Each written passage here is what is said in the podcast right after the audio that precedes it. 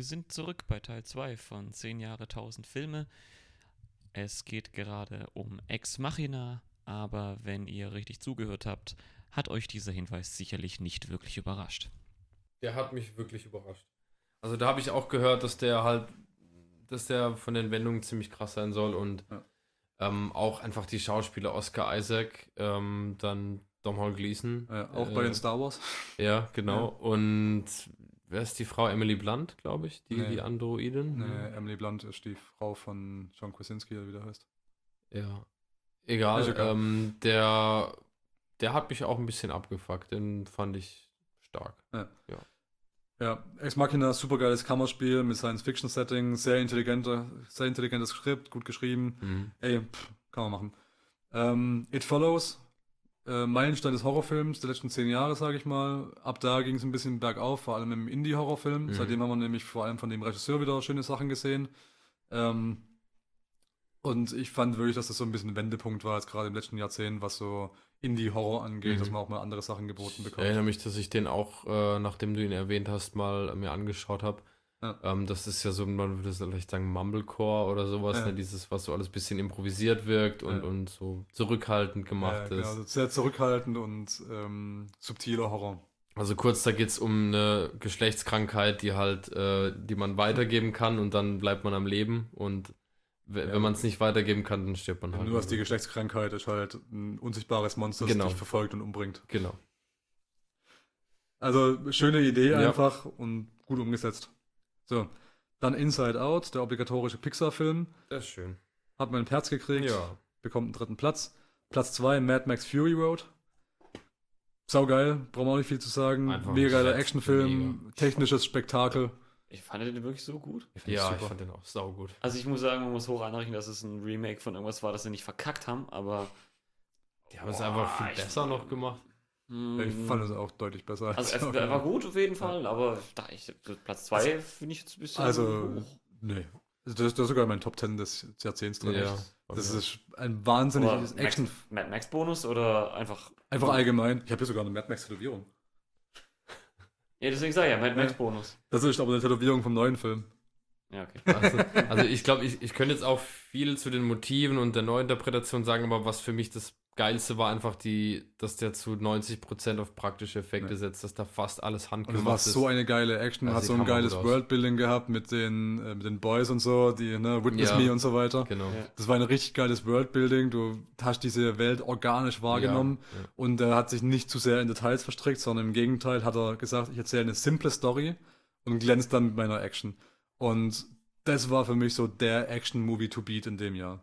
So wie auch ähm, Mission Impossible konnte ich auch nicht mit anfangen, aber der letzte Mission Impossible Fallout, das war in dem Jahr so der Actionfilm, ja. Ja. Und, Und- weil wir das ja hier nicht genug würdigen, er hatte starke Frauenfiguren. Ja, Charles Theron als Fur Ja. Furiosa war. Das finde ich auch immer so ein Ding. gut. Gerade in dem Jahr hat es nämlich angefangen, dass Leute gemotzt haben, dass man keine starken Frauenfiguren Ja. in, in großen Filmen sieht und so weiter. Und da hatten wir das mal gehabt. Gerade aber Mad Max. Ja, Ja, gerade Genau, Max. die, die Ironie eigentlich, dass da die Furiosa die stärkere Figur war in dem Film. Ja. Er war ein grandioser Film für mich, hat mega Laune gemacht, mega Action-Spektakel, Worldbuilding, super Charaktere.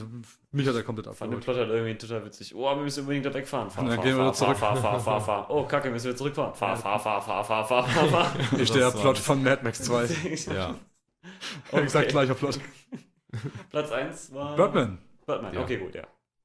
Haben wir schon mal gehabt. Genau. Ein cooles Ding irgendwie, äh, ja. Skurril und ähm, so etwas, was ich noch nicht gesehen habe bisher. Also Drums. 2016. Genau. So, 2016. Snowden, Platz, Platz 10, Platz 9, Arrival, Platz 8, Hunt for the Wilder People, Platz 7, For the Love of Spock, die obligatorische Doku, Platz 6, äh, Deadpool, Platz 5, Room, Platz 4, 10 Cloverfield Lane, Platz 3, Kubo, Kubo der tapfere Samurai, Ich dachte kurz with a, with a shotgun. Ja, ich dachte Kubo der Shotgun. Platz 2, Creed und Platz 1, Swiss Army Man. Oh, So. ja. Entschuldigung, hast du gesagt The Room? Nee, Room. Ach so, dachte The Room. Nee, nee. Der beste Äh, ever. Platz 10 Snowden, ähm, Verfilmung im Prinzip von der Doku äh, Snowden schon. Joseph Gordon-Levitt, der kriegt mich immer mittlerweile. Äh, gutes Ding, hat ein paar schöne Szenen, sind auch ein paar Bilder, die mir im Kopf hängen geblieben sind. Äh, Arrival auf Platz 9, äh, Danny Villeneuve, sehr intelligenter Science-Fiction-Film, ja. super Ding. Oh. Platz 8 haben wir auch schon kurz drüber geredet in der letzten Folge. Ähm, Taika Waititi, ähm, Coming-of-Age-Film mit so einem neuseeländischen äh, Waisenkind, das aufgenommen wird von Eltern in Spee, die nicht so richtig was mit ihm anfangen können. Äh, Wie, wie funktioniert das Adoptionswesen in Neuseeland? Kann man das noch kurz einer erklären? Äh, Was, da ist einer frei? naja, sie, sie will unbedingt ein Kind, äh, er ist nicht so überzeugt davon und sie stirbt dann irgendwann. Und danach schlagen sich beide in die Wildnis. Es klingt weirder, als es ist, es, aber es funktioniert echt gut. es ist ein richtig schöner, lustiger Film auch. Okay. Weil der, der Junge, der, der hat, ähm, der Junge, der es gespielt hat, ist der aus Deadpool 2, um den es da geht. Ah, Mm, mm. Äh, macht es super. Äh, Hauptrolle spielt Sam Neill, also der Vater Mhm. quasi im Ja. Spiel. Und die schlagen sich dann quasi innerhalb vom Film, also das ist der Hauptteil vom Film, so zusammen durch die neuseeländische Wildnis und werden aber gleichzeitig von der Polizei gesucht und lernen da quasi so ein bisschen zueinander zu finden. Wunderschöner Coming-of-Age-Film. Hätte ich nicht gedacht, dass der mich so kriegt, aber Taika Waititi steht dahinter. Ey, pff, super, super Ding. Habe ich erst dieses Jahr mal wieder gesehen. War klasse. Cool. Dann Platz 7, For the Love of Spock. Dokumentation über Leonard Nimoy und die Bedeutung, die sein Charakter Spock in der Welt hinterlassen hat. ja. Ich bin einfach gestrickt, sorry. äh, Platz 6, Deadpool. Zu dem Zeitpunkt richtig gutes Ding. Äh, ich finde, Teil 2 ist mittlerweile auch schon wieder ein bisschen verwässert. Aber war lustig, war solide, brauchen wir nicht viel darüber reden, war mega.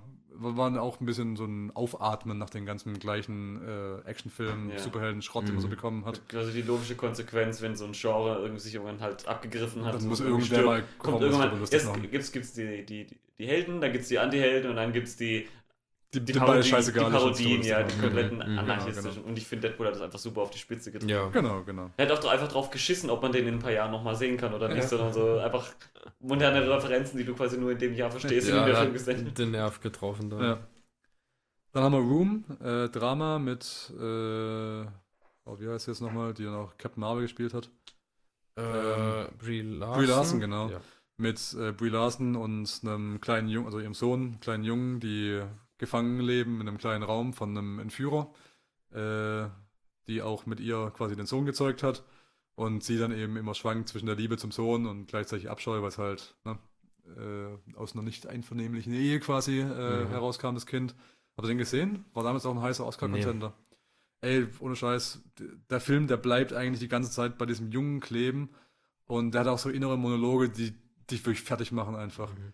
Und ich, das war so ein Film, nach dem brauchst du einen Tag Urlaub. Ich habe ihn auch seitdem nicht nochmal gesehen. Ich habe den Okay. ausgemacht und dann musste ich erstmal, da war ich gerade in Neuseeland, musste ich erstmal einen Tag wandern gehen, bevor ich das verkraftet hatte. ähm, weil er so ein Kind adoptiert da drüben. Ja, ja, nee, weil es, ja genau. Und dann landet er da drin in der Kiste. Also vorher Urlaub nehmen. Äh, so als eine Anekdote aus dem Film sind eben so Sachen wie, der, der haben noch nie das Licht des Tages gesehen, weil im Prinzip ist halt auch so diese Campus-Geschichte so ein bisschen, ne? Mhm. Ähm, und der Junge, der sieht quasi nur diesen Raum und er kann sich nicht vorstellen, dass außerhalb dieses Raums noch was existiert. Die Platos Weil er einfach in seinem ganzen, ganzen Leben nur diesen Raum gesehen hat, geht er eben davon aus, dass außerhalb dieses Raumes nur andere Räume sein können. Mhm. Also er, kann, er hat gar kein Konzept für Krass, draußen. Ja, Und das sind so Sachen, die, das ist Also, ne? abgefuckt. weil er es in einem inneren Monolog einfach sich auch vorstellt, wie dieses draußen aussehen kann, er sich gar nicht vorstellen kann, weil er, er hat noch nie UV-Licht gesehen, ja. Ja. Ne? Und dass dieses Verständnis einfach nicht da ist für einen draußen, Ja, für diese klar. Unendlichkeit. Wenn du es nie gesehen Das hast. macht dich so fertig. Ohne Scheiß. Wie gesagt, Tag Urlaub danach nehmen und dann gerne mal reinziehen. Oder samstags, sagst du nach dem Sonntag zum Ausschlafen. So, äh, 10 Cloverfield Lane. Passt ja gleich zum Entführungsszenario. Ja, ne? genau. Also, Ja, genau, gleiches, ähnlich, ja. gleiches Ähnliches Szenario Szenario. eigentlich. Stimmt. Äh, ja, 10 Cloverfield Lane, ähm, unvermeintlicher Nachfolger zu Cloverfield von J.J. Abrams. Äh, was eigentlich gar nicht mehr so viel damit zu tun hat, bis auf so die, die außer am, letzte am Ende, genau.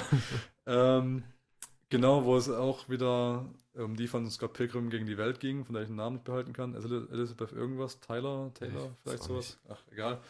Äh, die auf jeden Fall von John Goodman entführt wird in einem Bunker. John Goodman sagt, ihr draußen ist eine Alien-Invasion. Sie glaubt ihm nicht.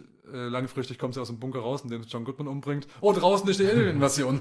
Ja, der, hat- der, hat, der hat tatsächlich einen, der hat, der hat äh, einen ein bisschen verarscht.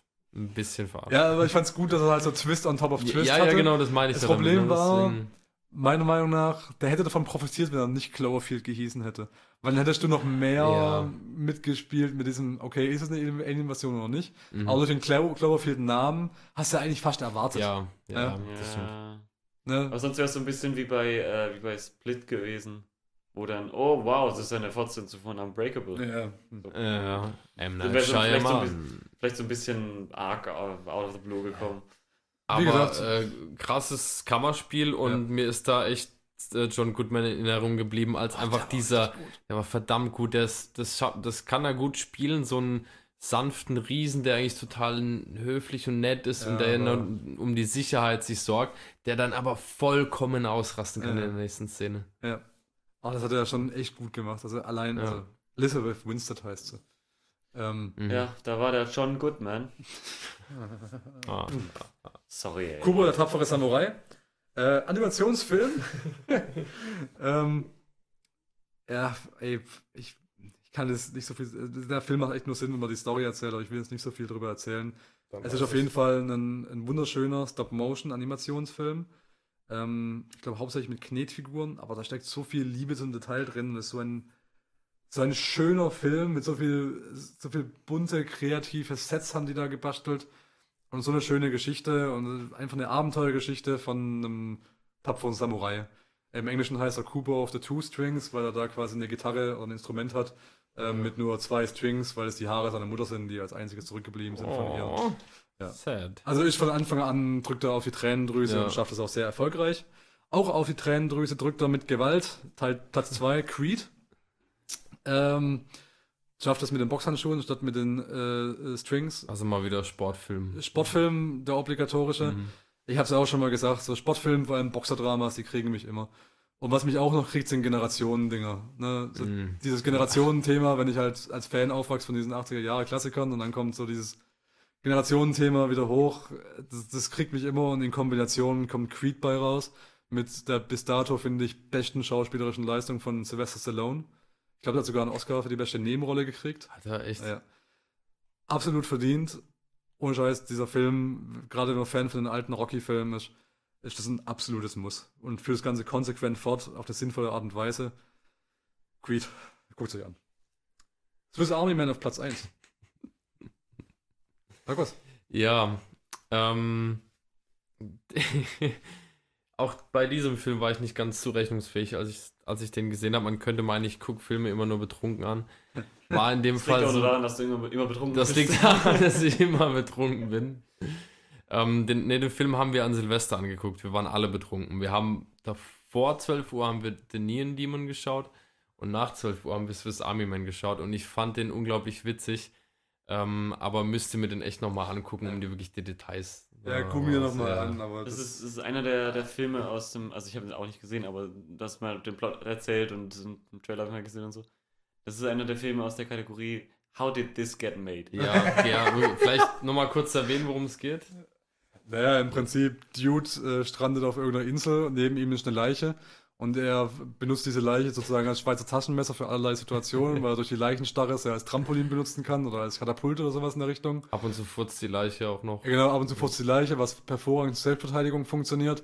Und irgendwann fängt die Leiche auch noch an zu reden und man weiß nicht so richtig, ob es es wirklich tut Mhm. oder ob er sich einbildet. Und es ist einfach eine ganz verrückte Geschichte, die mit erzählt wird. Die Leiche ist Daniel Radcliffe Ja. und der andere ist Paul Dano, Ja. der auch immer irgendwie, der einfach so eine Charakterfresse Ja. hat.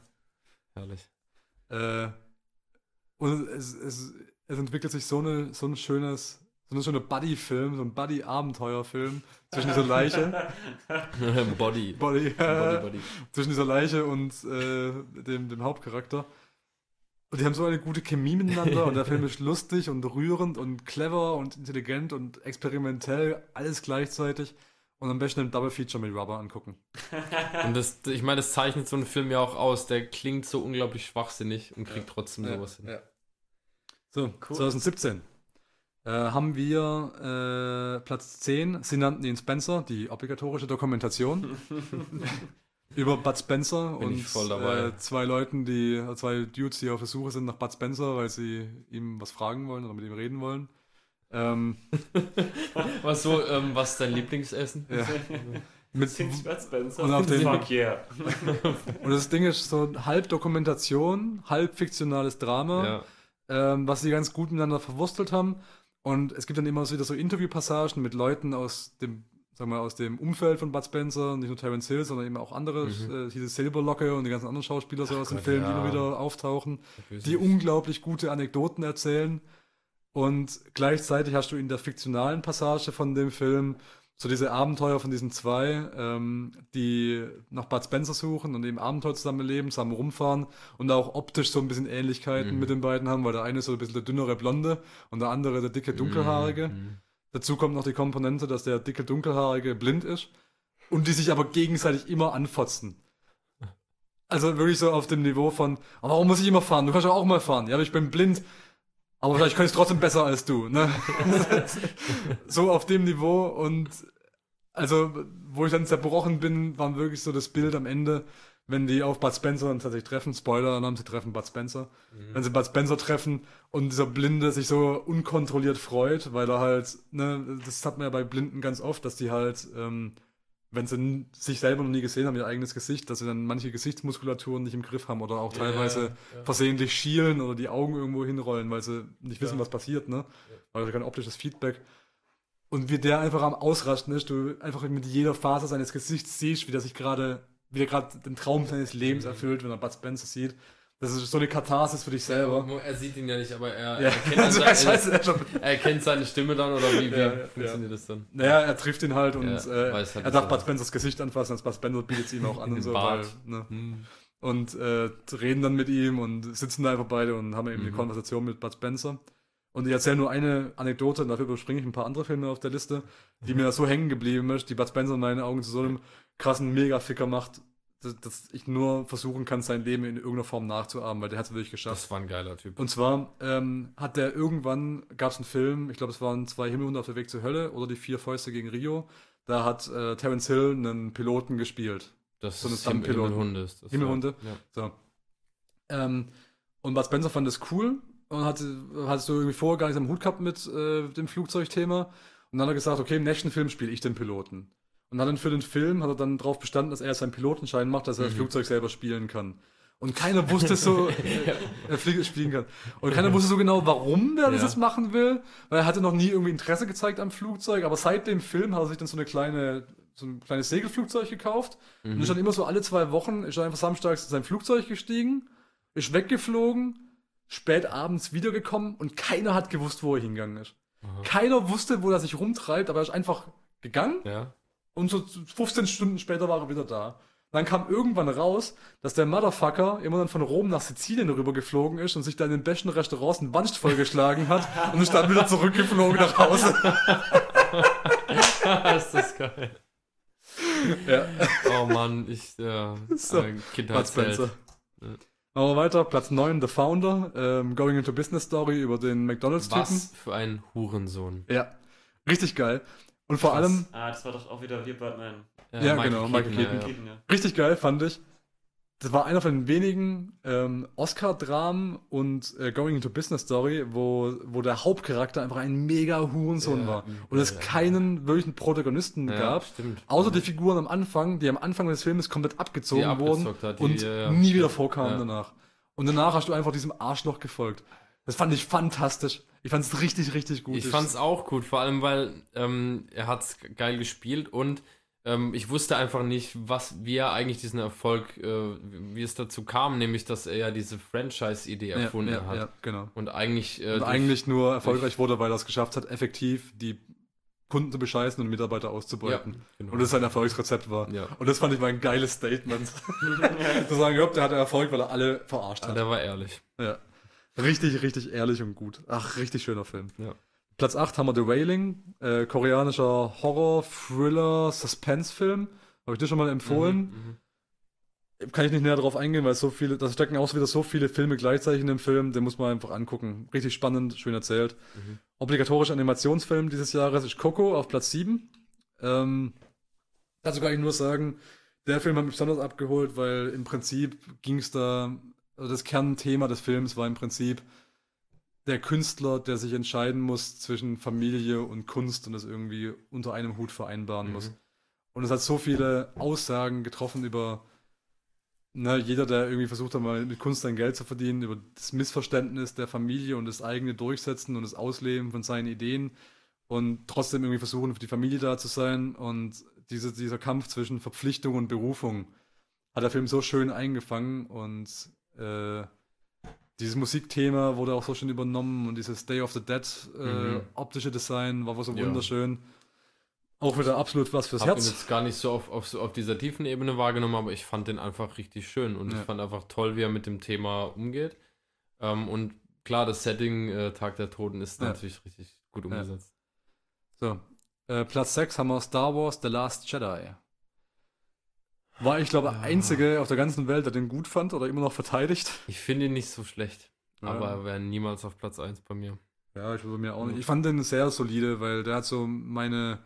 Die Sachen, die ich in Star Wars suche, hat er gut bedient. Und bei mir sind das so auch teilweise sehr filmische Sachen. Ähm, so, ich will es eigentlich nur ganz kurz abhandeln, aber so die Original Star Wars Filme, die Mhm. hatten für mich alle, die assoziiere ich alle mit irgendwas, ne? So Teil 4 ist für mich einfach Wüste. Mhm. Teil 5 ist diese Eislandschaft in Hoth und Ja. Teil, äh, Teil 6 ist äh, einfach dieser Dschungel auf, Dago, auf dem Dagobah-System mit Yoda. Ja. Da ist immer dieses Gelb, äh, Blau, Rot, ne? Einfach diese, diese Farbthematiken, äh, grün am Ende natürlich, die dann so hängen bleiben. Und der Film hat mit dieser Salzwüste, wo dann alles so rot war, mit diesem oxidierten Salz, ja, hat der so ein was Optisches geschaffen, was bei mir einfach hängen Ja. geblieben ist, weil es einfach optisch war das einfach so ein, so ein Ding, was sich bei mir eingebrannt hat. diese, diese Kristallfüchse Ja. da oder so, das war. Genau, und so, solche. Sachen, solche Details, nach solchen Sa suche ich eigentlich in Star Mhm. Wars. Und das sind, das hat der Film eigentlich ganz gut bedient, auch wenn es viel Battlestar Galactica war und diese ganze Cantobite-Geschichte kann man ein bisschen wegschmeißen, aber ich will auch nicht zu viel über Star Wars sagen. Bei mir hat er gut funktioniert, im Gegensatz zum neuen. So. Platz 5 haben wir Jim and Andy. Kennt ihr den? Gibt's auf Nein. Netflix. Äh, Dokumentation. ähm, und zwar, äh, ihr kennt wahrscheinlich den Mondmann, wo Jim Ach, Carrey. Andy Kaufman. Ja. Andy Kaufman spielt, genau. Ja, ja. Und ähm, über Jahre Film. hinweg, äh, also zu dem Film wurde quasi ein Featurette und eine Doku Ah, gedreht. Davon habe ich Und über Jahre lang haben sie es in einem Gift, ja, äh, ja. Giftschrank versteckt Mhm. gehabt und wieder rausgeholt und dann eine Doku draus geschnitten, weil sie gesagt haben, das können sie nicht veröffentlichen, weil da auch sehr viele Sachen dabei sind, die potenziell für eine Klage sorgen könnten. Oh. Und ähm, haben einfach so beleuchtet, wie Jim Carrey so Method Acting mäßig wirklich in dieser Rolle aufgeht. Mhm. Und er ging da wirklich so drin auf, dass er sich selber so assoziiert hat mit dieser Anne Kaufmann-Figur, dass er auf dieselbe meta-humorige Art und Weise angefangen hat, Leute zu verarschen. Und hat er so ein alter Ego gehabt in dem Film, wo, also dieser Shapiro, der, der Dicke, der sich verkleidet hat. Nee, Äh, nee, wie- nicht Shapiro. Wie hieß denn der? Lass mich kurz nachdenken. Ja. Während er das nachdenkt. Und als diese Figur ist er dann irgendwie auf dem Universal-Lot, wo sie gedreht haben, zum Büro von Steven Spielberg rübergegangen und hat da den Laden zusammengeschrien, dass er bei Jurassic Park mitspielen will und er möchte gerne als Hai mitspielen in der Fortsetzung zum Weißen Hai und so. Und dann hat er einfach alle verarscht und einfach alle gestresst da und ist mega geil. Chaos angerichtet und Ja. verlangt, mit Steven Spielberg zu reden und so. Und das ist eigentlich der ganze Film und auch Ja. so diese Beziehung mit ähm, äh, hier ähm, mit dem King, äh, Jerry the King Lawler vom äh, hier Wrestling äh, Star, also spielt auch im Film eine Rolle, Mhm. äh, wo er sich selber spielt, weil er hat ja mit Andy Kaufman schon ne, was gespielt gehabt. Tony Clifton. Tony Clifton, Dankeschön. Ähm, und wie er dann den auch in der echten Welt verarscht und es ist einfach so Meta on top of Meta wird. Mhm. Und es ist so eine fantastische Doku, weil es einfach. Du siehst einfach so Jim Carrey beim Verrücktwerden. So. das ist eigentlich so der Kern des Films. Ich finde sowieso äh, Method Acting einfach immer eine spannende Sache. Ähm, Das kann ja auch manchmal richtig nach hinten losgehen. Ja. Val Kilmer als Jim Morrison musste in Therapie gehen, zum Beispiel. Ja. Ja. Immer geil, solche Geschichten. So, äh, Platz 4, A Ghost Story. Ähm, der war auch krass. Es war eigentlich so ein ganz ruhiger Film ähm, mit äh, Casey Affleck Mhm. als Geist. Und das hat auch ein ähnliches Format wie der, der Leuchtturm gehabt. Ist auch von 1,125. A24. Genau, ja. Ähm, und äh, der hat minutenlange Einstellungen, die mich aber so gefesselt haben, weil so viel da einfach drin passiert und gleichzeitig so wenig. Und ähm, hat ein paar gute Ideen gehabt. Casey Affleck spielt quasi seinen eigenen, also stirbt in dem Film und spielt dann auch den Geist. Mhm. Und als Geist hat er so ganz plump so einen Laken über Ja, dem das Kopf. gesehen. Was ich aber richtig geil fand, weil das war der erste Film, der mir das erklärt hat, warum dieses Trope zustande kam. Und zwar liegt er in der Leichenhalle, wurde zugedeckt und steht dann als Geist wieder auf und nimmt dieses Laken mit, was auf ihm liegt. Ah. Und das ist das Laken, was die ganze Zeit an ihm runterhängt. Da hätte man auch echt mal drauf kommen können. Das Ja. fand ich richtig scheiße Ja. clever. Das fand ich so clever, dass ich danach einfach, ich habe irgendwas wollte ich, ich wollte nur nebenher gucken, ja. Und dann habe ich das gesehen und gedacht, scheiße ist das clever. Ja. Mit diesem Leichentuch drüber. Und du hast dann tatsächlich, Casey Affleck spielt es auch selber. Der hat den ganzen Film über, wo er diesen Geist spielt, spricht der nichts mehr und hat die ganze Zeit dieses Laken über dem Gesicht. Der ganze Scheißfilm. Mhm. Äh, Klingt gut. Und hat wirklich minutenlange Einstellungen, in denen sich nichts bewegt, außer die Charaktere. Du hast dann wirklich so eine minutenlange Einstellung, wie Casey Affleck in einem Raum steht und seiner Freundin beim Trauen zuguckt, die weinend heimkommt und einfach so einen Kuchen, den die Nachbarin hingestellt hat, so als ist was Mädchen, ne, Mhm. Geschenk. Und die stopft einfach diesen Kuchen in sich rein und kotzt ihn danach wieder raus, weil sie einfach so Frustessen begangen hat Mhm. und es gar nicht behalten kann, weil er so schlecht wird davon. Und du hast einfach nur Casey Affleck, der ihr beim Essen zuguckt und sich dann einmal umdreht, als er aufs Klo rennt, um es wieder rauszukotzen. Das ist eine Minuten, drei Minuten Einstellung. Ich habe noch nie was Besseres in meinem Leben gesehen als diese drei Minuten Ich Einstellung. finde, sowas muss man auch mal wieder machen heutzutage. es Man- ist so ein schöner, ist- mutiger Film. Ja, man ist ja. an so schnelle Schnitte gewöhnt und, und Ja. lässt sich gar nicht mal wirklich Zeit für sowas. Dann haben wir auf Platz 3 Colossal ähm, von einem, ich weiß nicht, wie er mit Nachnamen heißt, aber der Regisseur heißt Nacho mit Vornamen, was ich schon sehr sympathisch finde. Ist auch ein Spanier tatsächlich. Und ähm, ist auch wieder so, so ein Film nach Dennis Lieb. Das ist so ein typisches Futter für so Republikaner. Und äh, äh, ich habe so, so, ein- so ein Ding für dein Lieblingsgenre, äh, How Did This Get Made? es geht darum, dass Anne Hathaway ähm, äh, so ein bisschen auch Alkohol- und Beziehungsprobleme hat und nach langer Zeit in ihre Heimatstadt wieder zurückkommt, weil sie vorübergehend bei den Eltern wohnen muss und trifft dann einen alten Kumpel wieder. Mit dem geht sie auf eine Sauftour. Auf dem Heimweg von der Sauftour kommt sie an einem Spielplatz vorbei und findet raus, dass wenn sie sich über diesen kleinen viereckigen Spielplatz bewegt, dann erscheint auf der anderen Seite der Welt in Seoul in äh, Korea ein riesengroßes Godzilla-mäßiges Monster, das sie steuern kann mit ihren Bewegungen. Was zum Fick. Und der beste Kumpel kann es aber auch. Und weil dann auch so eine Art Beziehungsdrama draus wird, kämpfen dann quasi diese Nein. Monster in Korea, während die auf dem Spielplatz kämpfen. Das ist so ein, so ein Zwischenclimax von dem Film. Okay. Ist ein wahnsinnig verrückter Film und er ergibt so viel Sinn, dass du dir das nicht vorstellen kannst. Der, der Twist ist ein bisschen, bisschen Banane, aber emotional holt er dich schon gut ab. Das ist der Colossal. Colossal heißt er, ja. Platz 2 ist Super Dark Times. Auch wieder ein schönes Coming-of-Age-Ding, das so ein bisschen 80er-Jahre-Spirit lebt, obwohl er eigentlich Anfang der 2000er spielt. Aber ähm, da hat so dieses, dieses Spielbergsche ähm, junge Leute begleiten einfach. Mit dem Unterschied, dass ich bei Super Dark Times hervorheben muss, wie authentisch diese, diese Jungsgruppe ist. Weil das sind alles so 14-jährige Jungs und 14 ist immer so ein schwieriges Alter für Filme. Weil entweder zeige ich dann ganz junge oder so die, die schon wieder so in Ja, Beziehungsalter ja. sind. Mhm. Aber so 14 Jahre alte, awkwarde Jungs, die auch so in Beziehungen mit Mädchen noch nicht so viel am Hut haben, ne? Ist immer ganz schwierig. Aber die sind so authentisch gespielt. Weil, also, die sind nicht mal filmisch authentisch gespielt, sondern du hast wirklich das Gefühl, du guckst gerade auf die Straße und guckst dir gerade so ein paar Assi-Kinder dabei zu, wie sie sich gegenseitig beleidigen. und die, die stottern, die reden ungehobelt, die reden nicht geradlinig, die bekommen keinen geraden Satz raus, die reden halt so, wie es funktioniert für die, die keuchen beim, beim Reden, die stottern beim Reden, die.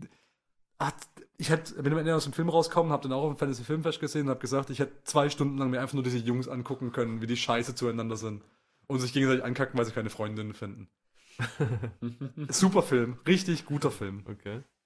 So. Und es läuft ein bisschen, es eskaliert ein bisschen hinten, nach hinten raus mit der Gewalt. Deshalb äh, aufpassen. Platz 1 Baby Driver. Ja. Zu Recht. Fantastischer Film. Ja. Edgar Wright, äh, detailgetreu bis ins Mark. Ähm, Toller Soundtrack. Äh, großartiger Soundtrack. Im Prinzip das Ganze ein riesiges Musical, ohne ein Musical zu sein. Fantastisch. Super. Ja. Sehr gut, dass ihr immer den Platz 1 für mich übernehmen könnt. Dann kann ich nämlich schon hochscrollen zum nächsten Jahr. Ähm, sind wir bei 2018, vorletztes Jahr. Platz 10, Under the Silver Lake. Äh, Habe ich dir mal empfohlen. Ja. Ich nämlich auch von den It Follows Leuten. Ich glaube, ich habe dir mein Feedback geschrieben. Ja. Ähm, ich habe, glaube ich, auf Letterbox einfach nur drei Fragezeichen hingeschrieben. weil ich einfach mir dachte, what the fuck. Also ich, ich mag David Lynch-Filme zum Beispiel sehr gerne. Ich Ja. habe was für so absurde Filme übrig. ich konnte nur einfach überhaupt nicht einordnen. Dann hast du mir mal ein bisschen was gesagt dazu, wo ich ihn eher noch kapiert habe, so im Nachhinein. Den, den muss man weniger unter, also auch David Lynch ist schon gut, wenn man den im Kopf hat. Du musst aber auch so ein bisschen Hitchcock mit dem Kopf behalten. Ja, genau, das hast du erwähnt. Weil der auch so ganz viel Hitchcocksche Sus- Suspense-Momente da einbaut. Nicht umsonst haben die auch irgendwann so eine, so eine Graveyard-Halloween-Party machen sie da und auf einem von den Grabsteinen ist dann Ja, auch Hitchcock ja, drauf. ja. Ne? Ähm, da zitieren sie schon ziemlich direkt. Und es ist kein komplett runder Film, aber dieser Film hat was zu sagen und die Aussage geht ganz viel in Richtung Verbrauchbarkeit von jungen Frauen in Hollywood. Ne? So, wie lange bist du da haltbar als junge, attraktive Frau in Hollywood? Ähm, er sagt was über Feminismus aus, er sagt was über den Zustand der Gesellschaft aus und ich habe tausendmal lieber einen Film, der was zu sagen hat und nicht ganz rund ist, als irgendein rundgelutschtes Ding, was nichts zu sagen ja, hat. also keine Frage, der war ähm, originell. Ja. Vor diesem Ähm, Hintergrund Transformers 3. Ey, wie gesagt, ich bin ein einfacher Mann. Tief in mir drin bin ich ein sehr einfach gestrickter Mann. ähm, Kevin Spacey ist tief in dir drin, auch ein einfacher Mann. Platz 9 haben wir Deadpool 2. Hätte ich nicht gedacht, dass der es noch in die Top 10 schafft. Ja, ich fand den gerade, ich fand halt den Jungen aus, ne, aus dem ähm, Hunt for the Wilder People fand ich super. Ähm, ich fand den Humor, gerade diese Casting-Szene hat mich so an Mystery Man erinnert. Fand ich super. Äh, ja, und der Humor, dieses ganze Zeitreise-Ding war gut. Also, weiß nicht, war lustig, war gut. Ich habe ein zweites Mal noch gesehen, haben die vier Gags immer noch gezündet. Brauchen wir uns kein drittes Mal angucken, aber war ein solider Film. Platz 8, Hereditary. Oh ja. Darfst du ruhig was sagen? Fresse, ey. Der hat mir in die Magengrube geschlagen. Mhm. Ich habe erst Midsommar gesehen von Ari Aster und war von dem so begeistert, dass ich den unbedingt nachholen sollte. Ähm, kurz, worum es geht, ist es eigentlich so ein, eigentlich ist es ein Geisterfilm, ne? So, so ein, Es fängt äh, als Familiendrama es an ist und wird dann zu einem okkulten Geisterbeschwörerdrama. Genau, aber es ist trotzdem viel mehr ein Familiendrama und es Ja. ist vor allem, der Horror liegt allem, vor allem in diesem familiären Ja. oder gerade darin, wie die Familie auseinanderfällt. Genau. Und Du kannst die erste Hälfte auch problemlos als Drama angucken, das funktioniert auch noch. Ja, und also allein was, will ich es vielleicht nicht spoilern, äh, Mhm. was passiert, aber das, das, was passiert, was das Ganze auslöst, habe ich echt, also ich wusste sogar, dass das passiert. Ja. Ich hatte das gehört, wenn ich es nicht gewusst hätte, hätte es mich wirklich zu hart erwischt. Also auch wie das dann, wie es inszeniert wird, wie man das sieht. ja. Ne? Ähm, und was mir noch besonders in Erinnerung geblieben ist, ist wie dieses Okkulte. Ähm, also es gibt Filme, da wird Gläserrücken dargestellt als, oh krass, cool, Wahnsinn, voll interessant und was auch immer. Die flippen einfach aus. Die Ja. kriegen einfach so die, den Schiss, wie das jeder normale Mensch auch Ja. kriegen würde. Und das fand ich sehr, äh, Sehr gut gespielt gemacht, auch, sehr realistisch und gut gespielt. Also Toni Collette, äh, Wenn- Hammer. Ja, und wenn dir der gefallen hat, dann würde vielleicht auch Platz 7 gefallen. Das ist nämlich Terrified. Das ist ein argentinischer Horrorfilm, so ein bisschen Cello-mäßig äh, ja. unterwegs. So ein kleiner, dreckiger Horrorfilm, wo aber so vollgepickt ist mit, mit so sehr gruseligen Ideen einfach nur. Mhm. ähm, die auf so einer sehr übernatürlichen Art, äh, Art funktionieren und du hast gar kein Gefühl dafür, wie dieses Übernatürliche richtig funktioniert, aber es sind halt die besten Horrorfilme, wenn du das Gefühl hast, okay, das klingt alles okay, Mhm. ne? das klingt, als hätte es einen Zusammenhang, aber du kannst nicht ganz greifen und zwar auf eine Art und Weise nicht greifen, die dir eher Angst macht und Unbehagen Mhm. erzeugt bei dir. Das finde ich auch gerade das Sinnvolle bei Horrorfilmen. Ich, Ja. mir muss nicht erklärt werden, warum das so Deshalb, ist. also Terrified ist einer von, also zusammen mit It Follows ist einer von meinen Lieblingsfilmen, Mhm. Horrorfilmen des Jahrzehnts. Okay. Und ähm, der hat auch so einen Erfolg gehabt, dass auf den ganzen Filmfestivals 2018, dass da noch ein Remake kommen soll, ein amerikanisches, mit dem gleichen Regisseur, produziert von Del Toro. Aber ich sag, greif zum Original. Äh, da sind ein paar Szenen dabei. Also da konnte ich schon nur unruhig schlafen danach. Also auch ich bin da echt hart, abgesonnen. wie es Hereditary zum Teil war, also im Body-Horror-Bereich oder Teils, eher teils. psychisch. Also ps- psychisch geht es dir eigentlich viel näher, weil da einfach Mhm. so, so Bilder kommen, die schlagen so in die Magengrube, weil es nicht erwartet, was da einfach passiert gerade. Okay. Ähm, Platz 6, Operation Overlord. Hat mich so dermaßen überrascht, weil es war von J.J. Abrams produziert, Zweites Weltkriegsszenario mit Zombies. Achso. Ja. Und dann habe ich gedacht, hä, lustig, Zweiter Weltkrieg mit Zombies, super. Nazi-Zombies auch noch, ja, klasse, gucke ich mir an. Und dann war es aber ein richtig guter Film. Das, das hat mich richtig überrascht. Ich habe gedacht, ja, hier wird ein bisschen trashig und hier ein bisschen Action, balla, Zombie, Zombie, geil, geil. Und ich gehe da rein und das ist ein richtig gut inszenierter, spannender Film. Die haben da richtig gute Kammerspiel-Szenen mit dabei, wo die sich, wo die wirklich spannend sich beraten und äh, was sie, wie sie mit der Situation umgehen und wo sie den schwarzen Soldaten dann versehentlich, wirklich versehentlich, in dieses Nazi-Hauptquartier einschleusen. und du wirklich weißt, okay, Schatz, der kann nichts machen, der kann sich nicht mal verkleiden, der kann, der kann sich 15 Jacken anziehen und die sehen noch, dass, dass er noch nicht dazugehört, ne? Fuck, und du fieberst da mit ihm mit und er sieht da einfach diese verrückten Experimente, die da die Nazis durchführen und es wird immer verrückter und immer grotesker und was ich auch noch geil fand, äh, eine von den Hauptrollen wird gespielt vom Sohn von Kurt Russell. Und ich gucke mir den so gern an. Ich wusste es vorher nicht. Ich habe gedacht, Kurt Russell bist du's? Dazu muss ich sagen, Kurt Russell ist einer von meinen absoluten Lieblingsschauspieler mhm. der 80er. Ähm, das Ding aus einer anderen Welt. Escape einer von meinen Lieblingsfilmen. Escape from New York auch. Und ich habe den Typen angeguckt und der sieht einfach aus wie Kurt Russell. Mhm. Und das hat mich so gefreut und das hat mich so an den Film gebunden und ich hing an seinen Lippen, ja. Und dann dazu bekomme ich auch noch einen Film, der sehr solide ist. Ich hätte es nicht erwartet, dass ein guter Film bei rauskommt. und das hat mich alles so dermaßen überrascht, dass ich gedacht habe, aus Ende mhm. war so ein bisschen äh, geschadet der Zeit oder ne, der geschuldet der Zeit, in der wir gerade leben, ist dann natürlich beendet worden mit wir stehen so lange uns gegenüber und hauen uns ins Gesicht, bis einer umfällt. Mhm. Das hat der Film nicht unbedingt verdient, so enden zu lassen, aber trotzdem insgesamt sehr zufrieden. Platz 5, Mission Impossible Fallout, habe ich ja schon erwähnt. Das war in dem Jahr so der Action-Movie to beat. Was da Tom Cruise reingesteckt hat an, an Kohle und an, an Investment und diese Stunts, die da gemacht wurden. Ey, Ach, der hat das mitfinanziert oder was? Ja, also ähm, der hat im Vorfeld als Anekdote, der im Vorfeld hat er, also der hat ja alles gemacht, einen Bootsführerschein, einen Hubschrauberführerschein und keine Ahnung was. Mhm. Und ähm, in dem Film wollte er seine Hubschrauber-Stunts selber fliegen, hat extra nochmal einen weiteren Pilotenschein irgendwie dafür gemacht. Und weil beim letzten Mission Impossible gab es irgendwie so einen Stand, wo so einen Stunt, wo er aus einem Flugzeug hing. Mhm. Und da hat jeder gesagt, ah ja, hier CGI und so weiter. Und das hat er so dermaßen nicht auf sich sitzen lassen, weil der ja immer drauf pocht, seine Stunts mhm. selber zu machen. Das ist ja so sein Markenzeichen mittlerweile, dass er gesagt hat, Leute, ich zahle uns für diesen Film von meiner eigenen Gage ein Kamera-Rig, das dann selber, also speziell für den Film gebaut wird, was außen an den Hubschrauber gehängt werden mhm. kann, dass von allen Seiten eine Kamera ja. vom Hubschrauber weg und in den Hubschrauber reinfilmen kann, dass zu keinem Zeitpunkt einer die Möglichkeit hat, daran zu zweifeln, dass ich in diesem fucking Hubschrauber sitze, während der Distanz macht. Und hat dann dieses Kamera-Rig quasi selber gezahlt. Also auch, dass man es gar nicht für den Film selber gebraucht hat, sondern als B-Roll dann, dass man sieht, weil wir ja. okay. Und hat dann irgendwie so im Vorfeld auch so 15 von diesen, ähm, äh, wie heißen die, äh, Stratosphären-Jumps gemacht. Ja. Ach ja. Ja, ja. Und äh, die, da die Fallschirmjumps, um das halt ja. zu üben, dass ja. er halt damit klarkommt und damit umgehen kann. Okay, das es ist ein richtig krasser Ficker. Diese, die Action-Szenen in dem Film, auch der Kampf mit ihm, Henry Cavill, gegen so einen Asiaten in so einem Ballzimmer, ist fantastisch, ne? Allein so Soundeffekte, wie wenn Henry Cavill seinen Bizeps nachlädt, wenn er einmal so macht, diesen Move.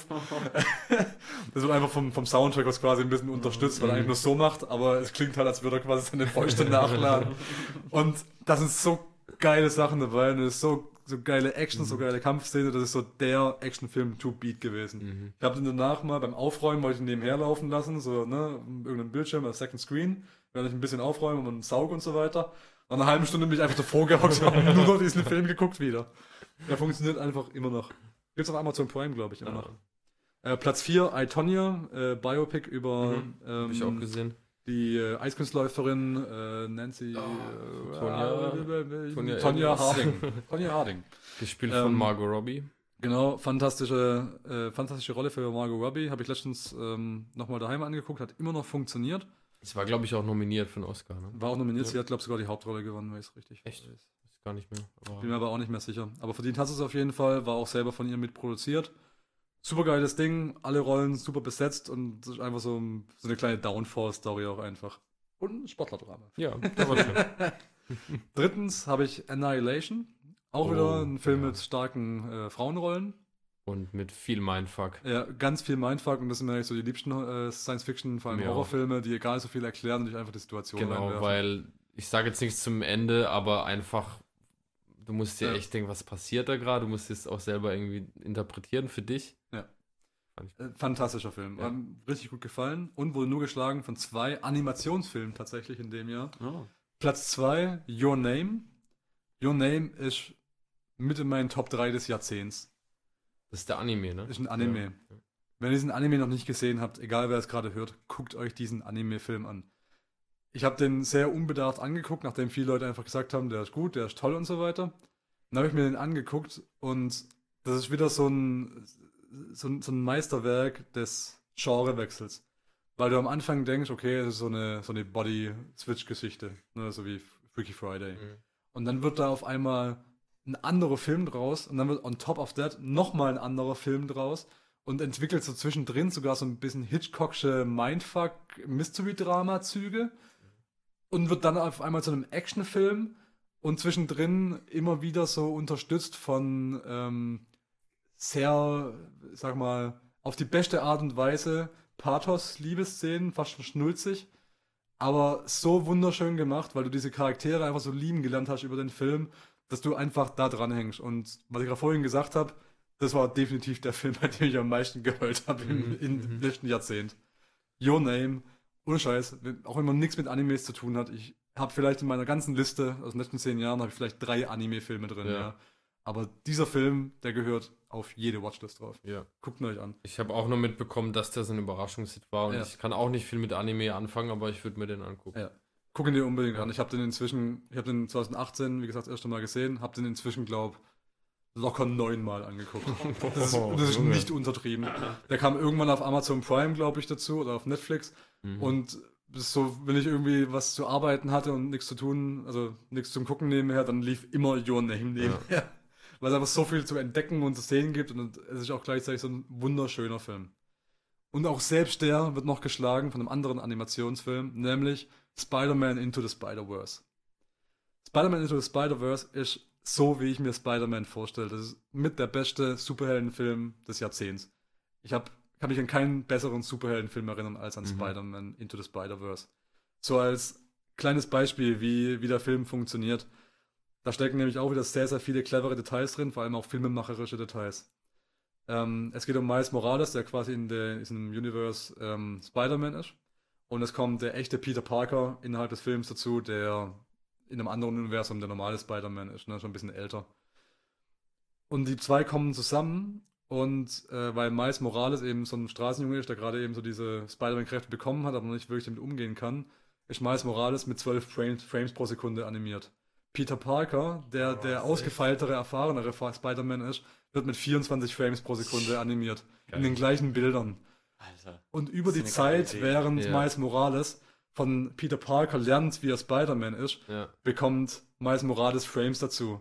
Und am Ende wird er auch mit 24 Frames pro Sekunde das ist ja animiert. eine geile Idee. Das ist eine super Ja. Wie, wie gut es allein ist, dass, also die Comic-Book-Ästhetik unterstützt es natürlich noch mehr, weil Mhm. gerade diese Frames-Drops und so weiter und kleinen Jump-Cuts, die wirken auch einfach, als würden wir der Film in einen Comic-Panel reinsaugen. Mhm. Aber allein diese filmemacherische Entscheidung, die quasi die Story des Filmes in einer filmemacherischen Ebene nochmal erzählt, Ja. da da geht halt mein Herz auf. Ach, Meta. Und das ist jetzt nur eins von den Details, was ich euch zu dem Film sage. Mhm. Guckt euch den Film an. Da lohnt sich allein deswegen, weil Nicolas Cage einen düsteren, düsteren und leicht depressiven Spider-Man aus einer anderen Dimension spielt. Ja. Seriously? Ja. Oh Mann. Alter. Und diesen, also alle Versionen von Spider-Man, die in dem Film vorkommen, gibt's wirklich. Und den, der Nicolas Cage spielt, den gibt's auch wirklich. Der heißt Spider-Man Noir. Habe ich einen Comic davon, wo es im Prinzip Spider-Man in den 50er Jahren lebt und seine Kräfte von einer Mumie bekommt, die, mit der es auch Spinnen krass. gibt. Also auch da muss ich wieder sagen, ähm, ich, also Animationsfilme, zumindest wenn es keine Pixar-Filme sind vom Stil her, sind nicht Ja. so mein Ding. Ich hätte den mir auch, würde mir den sonst, glaube ich, nicht angucken, aber Ja. jetzt bin ich überzeugt. Ey, ohne Scheiß, der lohnt sich Mhm. wirklich. Also ich bin mit Comicbüchern eigentlich aufgewachsen und kann trotzdem mit den Superheldenfilmen nichts anfangen. Aber Spider-Man Into the Spider-Verse ist genau das, was ich mir immer von einem Superhelden- und Comicbuchfilm erwartet habe, weil so sieht in meinen Augen eine perfekte Mhm. Superhelden-Comicbuch-Adaption aus. Wunderschöner Film, so viele Ideen drin. Ich kann den nicht genug loben. Habe ich noch nicht so oft gesehen wie Your Name, muss ich sagen, aber auch Mhm. nur, weil ich erstmal warten will, bis ich einen gescheiten Beamer und Platz dafür habe. Weil der lohnt sich tatsächlich im Kino. Habe ich, glaube dreimal im Kino geguckt. In fünf verschiedenen Sprachen. so. Und damit sind wir beim letzten Jahr 2019, letztes Jahr angekommen. Ja. Auf Platz 10 haben wir The Peanut Butter Falcon. Oh ja, schönes Ding. Sehr schön. Ja. Aber ich will kurz noch als äh, kleines Detail will ich noch auf Platz 11 Vivarium äh, erwähnen. Der war nämlich auch sehr schön mit Jesse Eisenberg. Habe ich auf dem Fantasy Filmfest gesehen. Sehr verstörendes Psychothriller, irgendwas Ding. Kann man nicht so genau festmachen. Deshalb war es gut. Ja. Platz 9, Upgrade. Ähm, an Platz 10 soll ich was sagen. Ja, Shia LaBeouf. Coming-of-Age-Drama mit Shia LaBeouf und einem äh, Jungen mit Down-Syndrom, Ja. der Profi-Wrestler werden will. Ja. Und die zusammen streifen durchs Bayou auf der Suche nach einer Wrestling-Schule. Ja, der, der war einfach so. der Blick gerade ist. ja, der, mehr braucht man eigentlich auch nicht sagen. Der war, der war so, so, Podcast blicken können. der war so Nee. warmherzig, hat mich so wohl gefühlt Ja. in diesem Film. Der hat mich einfach mitgenommen in seine Welt. Und Auch wieder das Prinzip, du hättest den locker noch zwei Stunden mehr zugucken Ja, können, wie die total. einfach zusammen Spaß also haben. einfach genau die, die Dynamik, die die hatten, ähm, wie die miteinander funktioniert haben, Ja. wie diese Welt gestaltet wurde, ähm, die weiß Gott nicht schön ist, die eigentlich sehr viel Armut zeigt und, und diese, Ja. diese Sumpflandschaften, wo alle so ein bisschen zurückgeblieben sind zum Teil. Ja. Aber das dann zu verbinden mit solchen Motiven wie Wrestling und also einfach ein, das ist ein schönes Märchen. Äh, Upgrade ist auf Platz 9. Ähm, Independent Actionfilm, der besonders durch seine Action äh, Action-Szene auch wieder hervorgestochen ist. Fand ich sehr, sehr geil alles. Ähm, äh, Setup vom Film ist im Prinzip, dass ein Querschutzgelähmter eine KI eingepflanzt bekommt und die kann quasi seine Gliedmaßen steuern auf seine Befehle hin. Mhm. Aber auf seinen Befehl hin kann die auch komplett übernehmen in Kampfszenen. Und diese KI nimmt halt einfach reihenweise Leute auseinander und zerlegt sie in Einzelteile. Es ist ein erbarmungsloser, brutaler Film und die Stilistik, also die Stilistik ist so, dass quasi die Kamera immer, wie bei diesen Beats by Dre Werbung, kennt ihr die, wo die Kamera immer den Kopfhörern folgt, die Leute tragen, die da. Sport machen.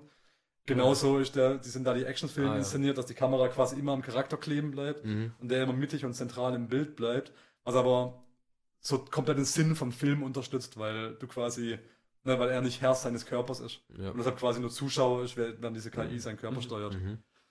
Richtig gute Action-Szenen, allein für die lohnt sich mal reinzugucken. Platz 8 haben wir mit 90s. Ja.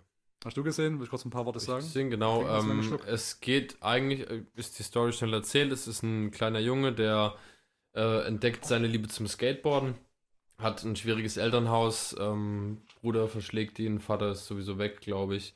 Und er findet Halt bei einer Gruppe von ein bisschen älteren Jungs, die in einem Skaterladen rumhängen. Und ähm, ist ein Coming of Age. Er kommt das erste Mal in Berührung mit Sex, mit Drogen, mit Alkohol. Ähm, und der Film ist von Jonah Hill Mhm. sein, sein Regiedebüt, glaube ich. Ne? Und der ist auch, der ist auf, auf Film gedreht, also auf, auf äh, was nicht, 35 Millimeter, glaube ich. Ja. Sieht so ganz körnig aus und verwaschen und hat einfach diesen Oldschool-Look. Und trifft auch ganz gut diesen 90er-Jahre-Vibe einfach. Den Vibe unglaublich gut, Zeit. hat einen, einen tollen Soundtrack Ja. und Kann man nur empfehlen. Ähm, Platz 7, Creed 2. Hey, ich bin Achi, ich mache ein Sportdrama auf Platz 7. Äh, Platz 6 haben wir auch schon in der letzten Folge drüber geredet. Drachenzähmen leicht gemacht 3. Ähm, Platz 5, Parasite haben wir auch schon drüber geredet gehabt, Ja. brauchen wir nicht weiter behandeln. Platz 4, One Cut of the Dead. Finde ich sogar noch besser als Parasite. ähm, ich habe ihn jetzt schon vielen Leuten empfohlen und viele trauen sich nicht rein, weil der Trailer unglaublich trashig aussieht. Und der Film ist auch unglaublich trashig. Vom Look her. Aber ich gebe offiziell für alle die Empfehlung.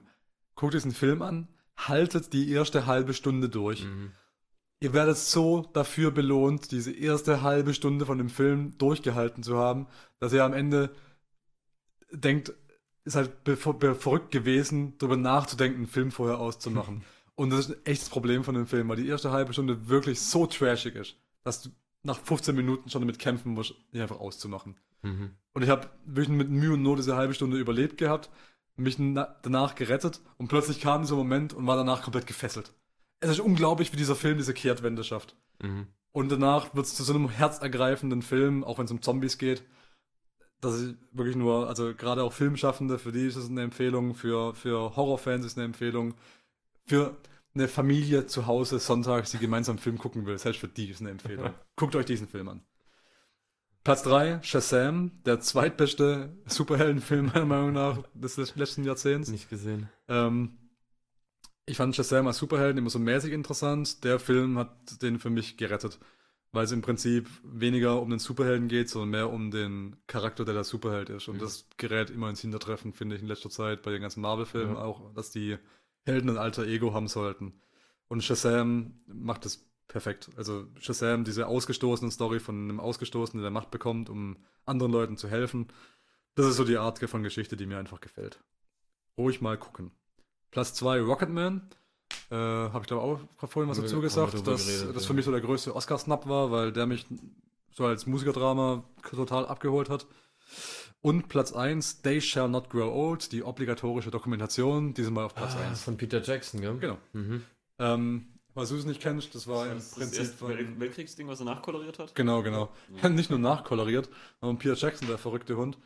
Die haben im Prinzip ähm, Material vom Ersten Weltkrieg gefunden, Filmmaterial, haben es restauriert, koloriert, in 3D konvertiert, in 16 zu 9 umgewandelt, wo es die Möglichkeit gab dafür. Also haben Sachen nachgezeichnet. Und weil sie auch Ton gebraucht haben, haben sie Lippenleser engagiert, Ja, nachdem sie das Ganze auf 24 Frames bei Looking aufgedreht haben und haben dann die Lippenleser gucken lassen, was die Leute da potenziell gesagt haben in den Filmclips und das dann drüber synchronisiert.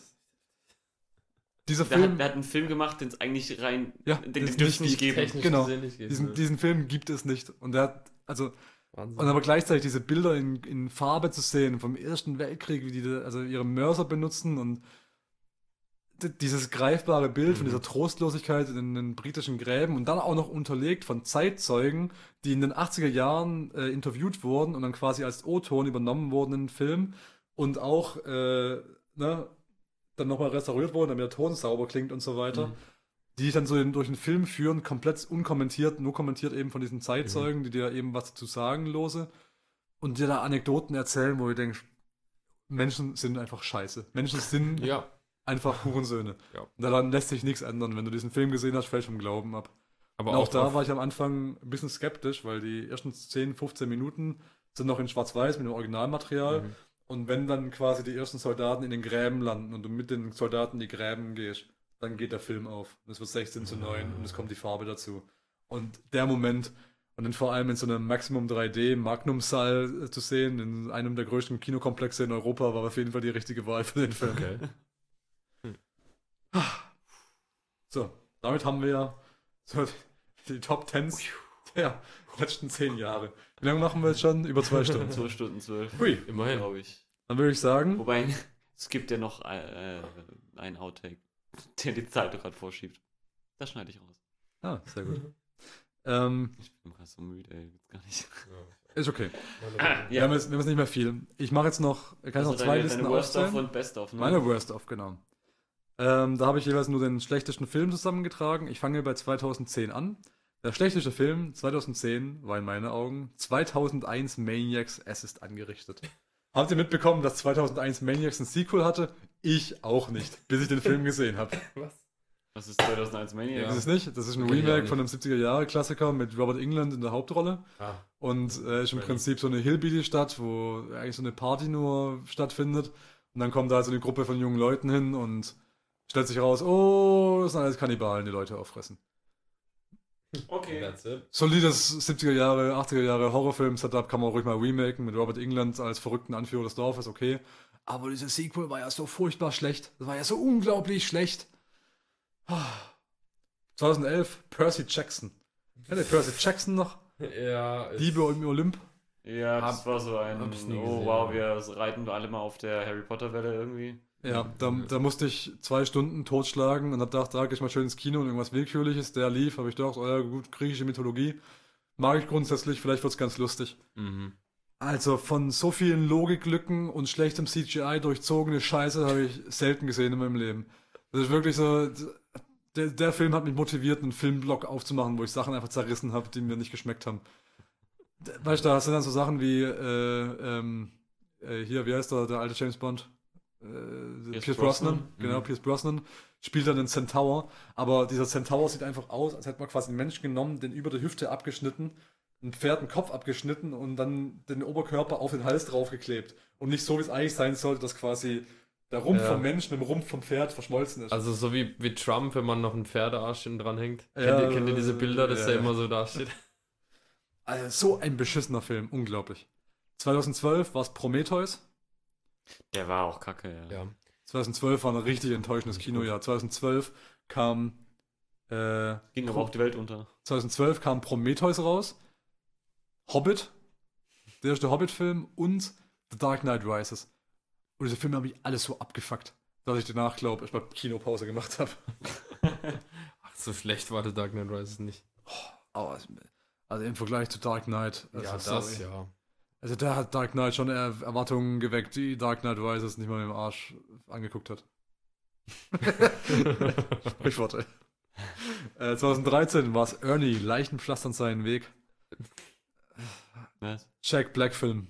Ah, nö. okay. Der hatte so eine Phase von echt, echt beschissenen kleinen Comedy-Filmen, wo er irgendwelche basierend auf echten Begebenheiten Typen gespielt hat.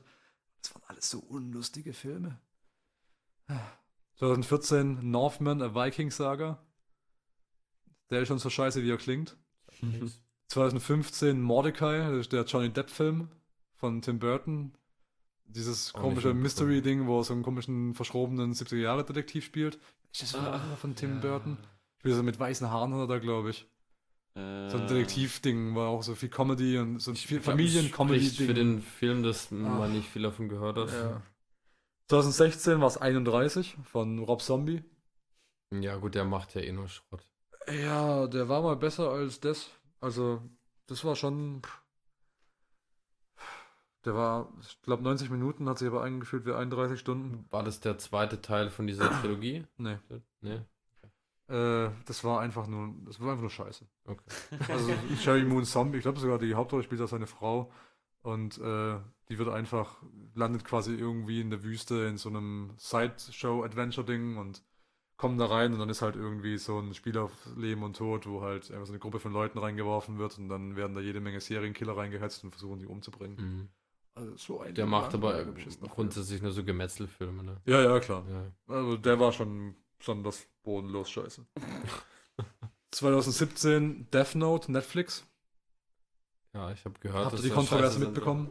Hm? Also Death Note ist so einer der Mangas, Ja. die man so kennt. Und der, der Anime dazu ist super. Es gibt auch japanische Verfilmungen, die sind auch solide, sage ich mal. Und dann gibt es halt die Death Note-Verfilmung von Netflix, die US-Remake. Der ist schon besonders scheiße. Ich glaube, das hat dieses Meme begründet, Manga, Anime, Netflix Adaptation. Äh, genau. So, und dann haben wir 2018 schon wieder einen Jack Black-Film, Polka King. Klingt vielversprechend. Kennt ihr den? Nee. Ah, ich glaube, das ist der, wo Jack Black so ein mehr oder weniger Trickbetrüger spielt, auch begeben, äh, basierend auf wahren Begebenheiten, der quasi so Pyramid-Schemes macht mit Leuten, so hey, gib mir 500 Mhm. Euro und ich zahle 1000 zurück, wenn die Dividende zurückkommt und so weiter.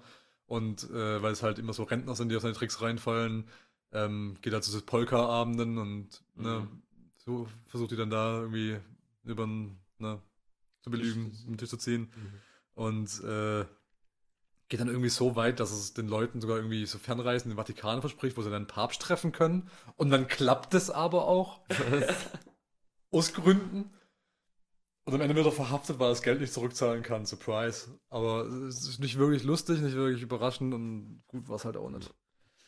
Und 2019 war es Polaroid, so ein ganz, ganz beschissener äh, Horrorfilm, so aus der Blumhouse-Schublade, aber wirklich aus der untersten, wo mich der Christian C., der sich hiermit ins Knie gefickt fühlen darf, äh, reingeschleift hat, weil der so ein Fan ist von diesen ganzen stupiden Horrorfilmen. Oh, ja. Und das war halt auch so, hey, ich habe eine Polaroid-Kamera gefunden, wenn ich fotografiere mit der Kamera, das stirbt. Das, das hat man alles schon hunderttausend Mal gesehen mit verschiedenen, gell? mit verschiedenen Variationen. Vor allem der Film würde dann genauso gut funktionieren, wenn du die Kamera einfach durch eine Handfeuerwaffe ersetzt. ja, korrekt. Tot! Ah, Nur ist ja nicht so gruselig, weil da kommt kein, kein Polaroid-Monster, was sich frisst. So. Ja. Ah, der Plotwissen im Film ist übrigens, dass das Polaroid-Monster, das kommt, um dich zu fressen, wenn du fotografiert wurdest. Das war der pädophile Hausmeister von der Schule, der das Fotolabor betrieben hat. Was? Ich weiß es doch auch nicht. Okay. Ich habe mir das nicht ausgedacht. Also wirklich nicht. Es gibt auch diesen Film, verspreche euch. So, und dann sind wir bei der Top-Liste des Die Jahrzehnts. Top 3 des Jahrzehnts? Top Top, 10? Top 20. Top 20 des Oh. Jahrzehnts? Aber die Okay. meisten haben wir eh schon besprochen, von daher rocke ich die jetzt einfach raus. durch. So, und jetzt die, äh, die unumstrittene und definitive, für immer akzeptierte Top 20 von 2010 bis 2019, basierend auf dem, was ihr gerade gehört habt. Platz 20, Rocketman. Platz 19, Looper. Platz 18, Vajana, der gar nicht aufgetaucht ist gerade in anderen Sachen, aber da waren einfach so viele andere Sachen, die stark waren. Pech, aber Vajana war tatsächlich so ein Disney-Film, wo die Musik mir sehr im Ohr hängen geblieben ist. ähm, Ich erinnere mich, der, der kam auch in der Sneak, der war mir zu, zu musikalisch. Echt? Für Disney. Fand ich ja. gerade super. Den kann ich allein wegen der Musik mal wieder angucken. Ähm, Platz 17 Terrified. Platz 16 Rush. Platz 15 The Wild Hunt. Platz 14 They Shall Not Grow Old. Platz 13 Creed. Platz 12 Baby Driver.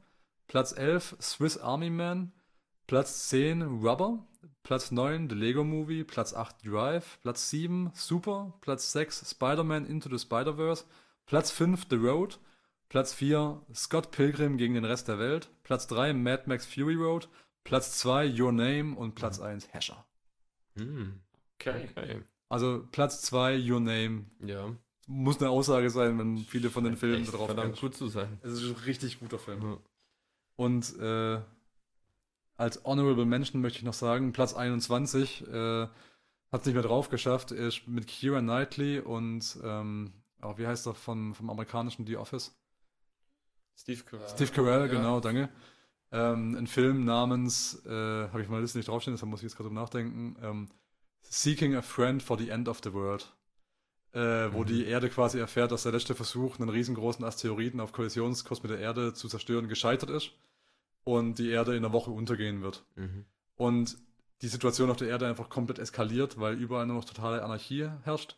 Und Steve Carell wird von seiner Frau verlassen. Gleichzeitig bekommt Steve Carell, äh, Steve Carell auch einen Brief von seiner Jugendliebe aus seiner Kindheit, die ihm gesteht, dass er immer in ihn ihn verliebt wird. Und sie ist quasi so als eine letzte Mhm. Offenbarung sieht, das nochmal irgendwie so, aber sie weiß nicht, wo er wohnt und bla. Und ähm, letzten Endes äh, schläft er irgendwann auch betrunken auf einer Parkbank ein und am nächsten Morgen ist dann einfach nur so ein Zettel mit Sorry an den Rand geklebt und ein, ein Hund an der Leine wurde an ihm festgebunden, weil ist das sein Problem. Ähm, äh, und so ist der quasi ein bisschen der Sündenbock für alle, weil er der Einzige ist, der einfach so akzeptiert, dass die Erde untergeht und Mhm. wandelt da so durch und lernt Kira Knightley kennen, ähm, die zu ihrer Familie eigentlich zurück möchte, die aber in England lebt und hat aber ein Auto und im Prinzip dann so eine Roadtrip-Geschichte draus, in der die beiden zusammen in eine andere Stadt wollen, damit äh, Steve Carell sozusagen äh, seine Jugendliebe findet und sie äh, bekommt dafür versprochen, dass er sie zu ihrem zu seinem Vater bringt, der Pilot ist und sie quasi nach England fliegen kann. Ja. Mhm. So, weil der Vater ihm noch was schuldig ist und so weiter und ihm angerufen hat. Und dann wird so eine Roadtrip-Geschichte draus, wo die einerseits so dieses Endzeit-Thema so ein bisschen ausleben und gleichzeitig so ein bisschen anbandeln. Und das Ende von diesem Film, so Stichwort Filme, nachdem du danach einen Tag Urlaub brauchst. Am Ende von diesem Film liegen die sich umschlungen in einem Bett zusammen, äh, nachdem sie eigentlich auf dem Weg nach England war, aber sein Vater gezwungen hat, sie wieder zurückzufliegen, weil sie erkannt hat, die Eltern von ihr kommen schon alleine klar, aber sie hat in ihm ihre große Liebe gefunden Mhm. und er hat sich auch in sie verliebt und am Ende liegen sie dann so umschlungen in dem Bett und warten aufs Ende der Welt, Mhm. während sie sich gegenseitig trösten und sagen, hey, hätten wir uns vorher gefunden, hätte es nicht funktioniert, weil das war die einzige Art und Weise, Mhm. wie es hätte funktionieren können und am Ende geht die Welt unter. Und der Film. Es gibt keine Rettung, diese scheiß Welt geht einfach unter. Ja. Ja. Richtig guter Film für, einen, für so einen fröhlichen Mittwochnachmittag. Zu welchen Uhrzeiten du immer Filme guckst. Ja, ja, ja. So. Das waren alle Toplisten, die ich habe. Ich kann noch zum Thema Statistik sagen. Äh, das waren jetzt tatsächlich keine, keine 1000 Filme, wie es hier ne, aus Werbezwecken Aber angekündigt wurde. wir 100 mindestens. 916 haben wir. Also über 100 haben wir geredet auf Ja. jeden Fall, mehr als 100 sogar. 916 Filme habe ich insgesamt in den letzten 10 Jahren, 235 davon im Kino. Und jetzt brauche ich erstmal eine Pause. Die nächsten 10 Jahre einfach keine Filme mehr. Also mir geht's jetzt. mir, ja, klar. als ob. Jetzt erstmal Bücher lesen, ne? Ja, Muss schön. auch mal sein. Äh, Jetzt muss ich die nächsten 10 Jahre die Buchvorlagen zu den ganzen Filmen da lesen. Können wir uns in 10 Jahren dann treffen und über Bücher sprechen. Das literarische Trio. Das ist, genau. Schön. Ja. Gut. Habt ihr noch Fragen? Nachdem wir es geklärt haben, was die 20 besten Filme des Jahrzehnts sind. Nee. Hast du Cats gesehen? Hast du dir das Nein. geklärt? Nein. Nein, mal ein bisschen. Oh Gott, das. Nee. Äh, Naja, ich, ich war dann froh, dass er die Resonanz erfahren hat, die ich mir erhofft Die er hatte. verdient hat. Die, die er verdient hat, allein anhand des Trailers schon. Ich glaube, mehr braucht man dazu nicht sagen. Ah, schön. Hast du eigentlich mal überlegt, ähm, aus diesem Wissen irgendwie eine, eine Geschäftsidee zu machen? So, Hey, ich weiß dem viel Film über Filme, wissen? die ich geguckt habe. Ja, verdammt nochmal. ja, aber dass du, dass du für andere Leute die Vorauswahl triffst, halt so wirklich sagen, das lohnt sich wirklich. Hier hast du ein, eine DIN A4-Seite Begründung, warum der Film sich wirklich lohnt. Einfach einen YouTube-Kanal aufmachen, wie jeder andere. Ja, pff, ich habe auch einen Podcast dafür. Eben. Ich will sagen, ich habe einfach keine Zeit, mir den ganzen Scheiß reinzuziehen. Kannst du mir einfach über am Ende vom Jahr das, die, Liste, die Liste schicken und dann Ja. müssen die DVDs gleich mit. Guck, guck Wenn dir ich von den fünf Filmen die ersten 20 Minuten an, das reicht. Ja. Ich habe Also- aber tatsächlich sehr, sehr viele Empfehlungen jetzt mitgenommen. Ich habe parallel meine Letterbox-Liste gepflegt und da ordentlich eingetragen. Die Sache mit der Zeit ist halt immer nur. Ja klar, die haben wir alle. Aber nicht jeder hat den Luxus auf der Arbeit einfach. Ah, nee. Nicht jeder hat den Luxus, einfach nicht zu schlafen. ja, das stimmt. Eher das. Schön. So, Würde ich sagen, an der Stelle unterbrechen wir das Hauptthema und machen jetzt ganz schnell noch unsere zwei letzten Rubriken. Alter Hopp, was machen wir zuerst den Kevin? Kevin. Der Kevin der Woche. Der Kevin der So. Der Kevin der Woche äh, dieses Monats ist mal wieder Kevin Spacey. Uh. Ja. Das hat er diesmal Kevin. Spacey hat sich zu Wort gemeldet in einer Weihnachtsbotschaft letztes Jahr. Nein. Ende Also- letztes Jahres hat An er sich seine Fans. ja, an seine Fans und ähm, ich weiß nicht, ob er es noch im Kopf hat, aber nach den ganzen Vorwürfen hat er sich ja schon mal vor einem Jahr oder sowas zurückgemeldet mit so einem ganz bizarren Video, wo er quasi impliziert hat, dass man Leute nicht verurteilen sollte, bevor sie bewiesenermaßen verurteilt wurden. Und Ja, ich habe gar nichts mitbekommen. ja, der hat sich da und hat so ein bisschen den Charakter Frank Underwood, äh, Underwood gechannelt von äh, House of Cards Mhm. und so. Und hat so in dem Stil so ein bisschen erzählt, so ja, hier, ihr verurteilt schnell und seid da schnell dabei, irgendwie Leute vom Thron zu stoßen. Aber er kennt ja die andere Seite der Medaille gar nicht, ja. Und ganz bizarr war es einfach. Und jetzt hat er nochmal so ein Video gemacht.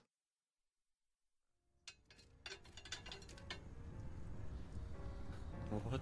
You didn't really think I was going to miss the opportunity to wish you a Merry Christmas, did you? it's been a pretty good year, and I'm grateful to have my health back. And in light of that, I've made some changes in my life, and I'd like to invite you to join me. As we walk into 2020, I want to cast my vote for more good in this world. Ah, yes, I know what you're thinking. Can he be serious? I'm dead serious. And it's not that hard, trust me.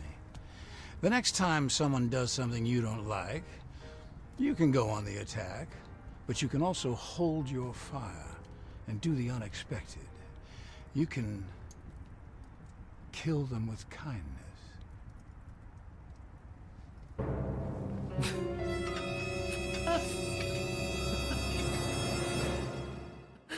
Was? Was? Ich hab Komplett keine. Ahnung. Zum Fick. Ich habe, also, das Ding ist, das, das, das steuert da schon wieder das gleiche Thema an, nämlich so nach dem Motto, ja, ihr habt mich alle so unschuldig gleich zum Täter gemacht und ohne abzuwarten, ob es überhaupt Beweise gibt, habt ihr mich gleich an den Pranger gestellt, ne? Aber jetzt werde ich es euch richtig zeigen. Ja, Aber diese Pointe mit, jetzt werde ich es euch richtig zeigen, die hat er halt noch nicht so richtig gebracht. Also ich weiß nicht so genau, was. Weil es so suggestiv ist, man weiß irgendwie gar nicht, was will er jetzt damit sagen. Und, aber hat er das jetzt in seiner Rolle als Frank Underwood gemacht oder redet er wirklich so? Ich weiß Der, der hat halt, also, es ist ein authentisches Video von ihm, Ja, aber er, ja. er channelt schon ganz absichtlich diesen Ja, Frank Underwood, weil er halt auch immer Politikum redet und so weiter. Ne? Okay. Weil das natürlich auch so die, die tragende Rolle war, die er halt aberkannt Ja, bekommen hat und halt aus Serie rausgeschrieben wurde wegen den ganzen Vorwürfen. Einfach Aber- mega weird. ich habe keine Ahnung, was ich damit anfangen soll. Was ist so die Resonanz? Was gibt Stimmen dazu? Ja, also vom Hollywood Reporter ist die Überschrift Kevin Spacey again breaks silence in bizarre Christmas Video. Ja, gut, das haben wir uns ja auch Weil gedacht. Der hat sich auch das ganze Jahr nicht gemeldet und kommt dann mit so einem Video. Und letztes Jahr war es ja auch schon. Und dann auch so mal so ein Video rausgehauen, das ähnlich ist. Das haben wir auch, glaube ich, sogar hier behandelt, mal kurz. Vielleicht ist das die Origin Story vom Grinch. Ich finde es mega witzig, wenn das jetzt so ein Das ist einfach ein Gag wäre, so wie mit Joaquin Phoenix mit I'm Still Here, dass auf einmal, da kommt der große Reveal, es war alles nur ein Es war Stunt, alles- ja. alles gefaked. Oder ich habe auf den Film Und dann kommt noch die echte Staffel, bringt dann selber raus von wer auch mitspielt. Das wäre ein geiler Payoff. Wäre so geil. Dann wäre aber Ausnahme, Kevin. Ja. Das wäre richtig nice. Wie gesagt, ihr habt keine Ahnung, was da passiert. Aber ich äh, verfolge die Geschichte mit äh, Spannung. Stay tuned. He's going f- full Til Schweiger. Oh, ja. Okay, das war dann der Kevin der Woche. Genau. Jetzt haben wir noch. Not Äh, not sure how to masturbate it is.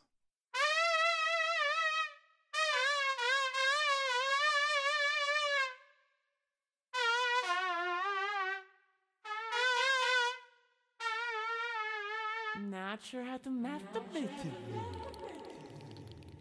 So. Und dieses Mal bei Not Sure How to Masturbate to This habe ich euch ein ganz besonderes Schmankerl mitgebracht, nämlich den Letterboxd-Account von Uwe Boll. Geil, das gibt's. Leider nicht mehr. Das ist das Problem. Moment, ähm, Uwe Boll hatte einen Letterboxd-Account, wo er aber privat, also was privaten Filme Account. Ah. wo er selber dann Reviews verfasst hat zu Ja. Filmen. Und dazu, also Spoiler Alert, Uwe Boll findet alles scheiße. aber er findet es lustig scheiße und aus den falschen Gründen. Das Problem ist, der hat in seinen Let- Letterboxd Reviews auch aktiv Leute beleidigt und Kraftwörter so inflationär benutzt, Ja, dass sein Account mittlerweile gelöscht wurde. schade. Aber das Internet vergisst nie. Ja. Gott sei Dank. Ich muss nur kurz anmerken, das Internet hat mir das letztens auch vorgeschlagen. Das, echt? Facebook hat mir das, hat mir irgendwie diesen, diesen Beitrag da reingespült. Ja, so, geil. Uwe Bolls Letterboxd Account are ridiculous. So. Oh fuck. Ja. Das sind sie wirklich. Oh scheiße. Brother. Go So. on. Ich sage jetzt mal ein paar schöne vor, die es im Internet jetzt noch so gibt. Wie gesagt, ein paar sind jetzt für immer leider verloren. Ähm, aber nun. so, ich muss mal kurz gucken. Hier. Uwe Boll. Uwe Bolls Letterbox Review für Batman and Robin 1997. he Mr. White Christmas, he Mr. Snow. Dreieinhalb Sterne. Was? Es, Achtung. Äh, äh. Ach fuck, jetzt habe ich meinen Link verloren. Hier. Captain Marvel. She need penises in her vagina. Halber Stern. oh Gott. Ähm. Ach, das ist so antiklimaktisch, dass ich hier nicht die ganze Liste habe, aber in der besser recherchierten Sendung wäre es halt auch anders. Hier, Avengers Infinity War. For dumb, fat, heavy retard ejaculating all over the theater and in each other's assholes for Thanos and Rubberman and whoever the fuck. Okay. Sehr erwachsen. Tolkien. This guy got his wiener massaged in Jennifer Lawrence's vagina. Ja, aber, weil die Hauptrolle ist Nicholas Holt, das ist der, der Beast gespielt hat bei den X-Men-Filmen. Ich weiß aber auch nicht, wie er da drauf kommt. Apropos kommt. 4.com von 2002. The fucking website ist 4.com.com. Halber Stern. Was ist denn los mit ihm? Gotti mit John Travolta von 2018. Seine Review, drei Sterne, Travolta.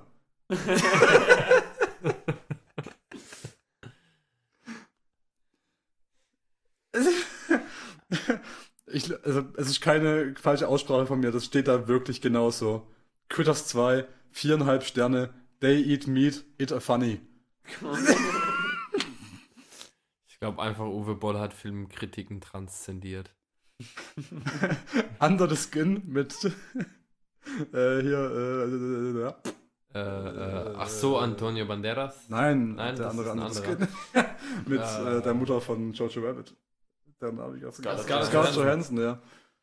Spoiler: Bones, nervous system, muscles and veins and blood. I already knew this, so the movie is pointless. Halber Stern. Hab kurz gebraucht. Hellboy von 2019. I not see the movie, but everywhere I see everyone keep saying my name when talking about this piece of shit. Why? If I made my solution, would have been a better film. Ich gebe mir übrigens auch gerade Mühe, das möglichst Uwe Bollig auszusprechen. Alita, Battle Angel. Her eyes ruin the movie. The real actress also much chunkier. CGI overload turns it into a lame cartoon for children and mongoloids. Okay.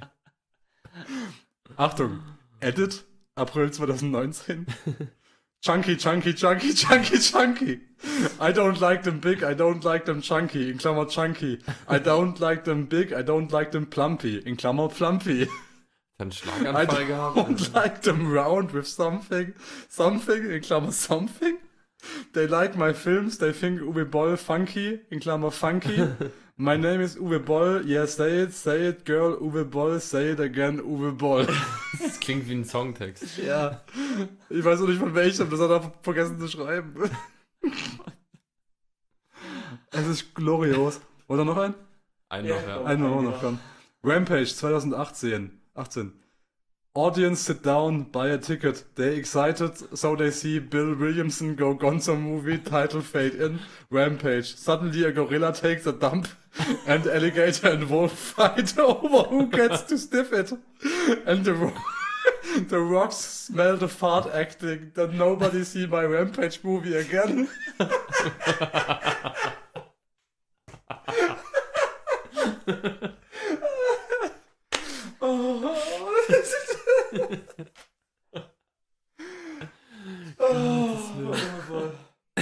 So viel dazu. Den Ja. Account in Güssler nicht mehr seit April gelöscht, aber im Internet gibt es noch jede Menge schöne Relikte davon. Guckt es euch einfach an. Es ist glorreich.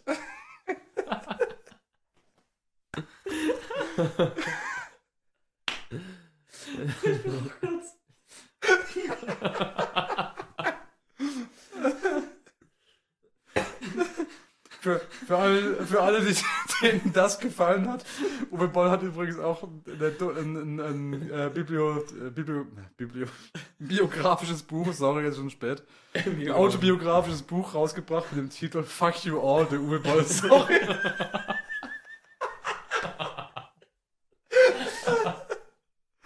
Aber ich frage mich, ob Uwe Boll mal Bock auf den Podcast hier hätte, das wäre voll gut. Ich glaube, das wird ihm Spaß machen. Ah. Oh fuck.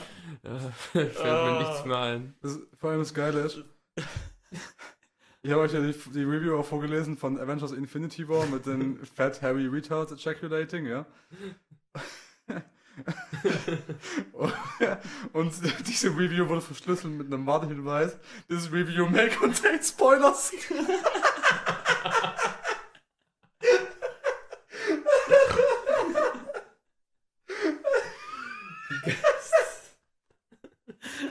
oh, Oh.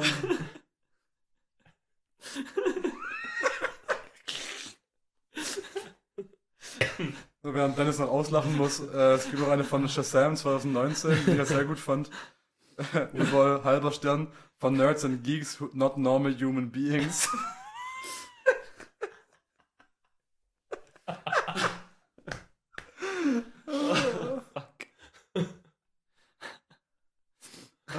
Oh Mann. Alter. Das ist einfach Das habe ich glorreich. Total gepackt. Uwe Boll ist anders. Suddenly a gorilla takes a dump, alligator and wolf over who gets it.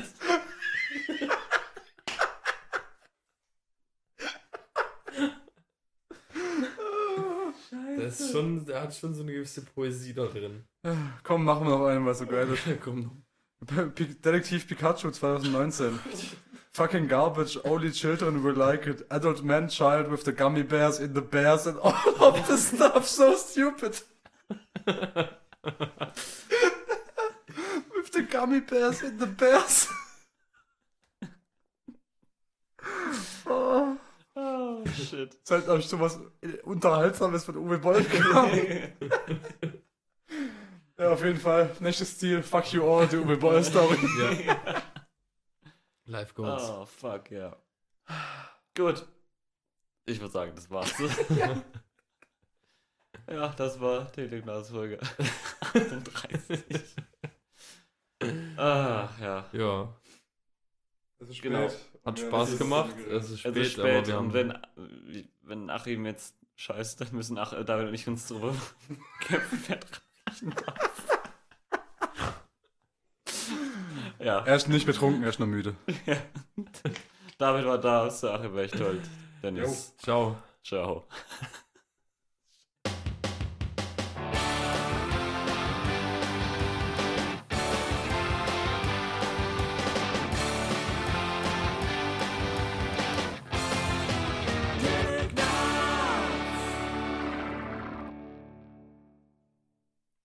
Hi. フフフ。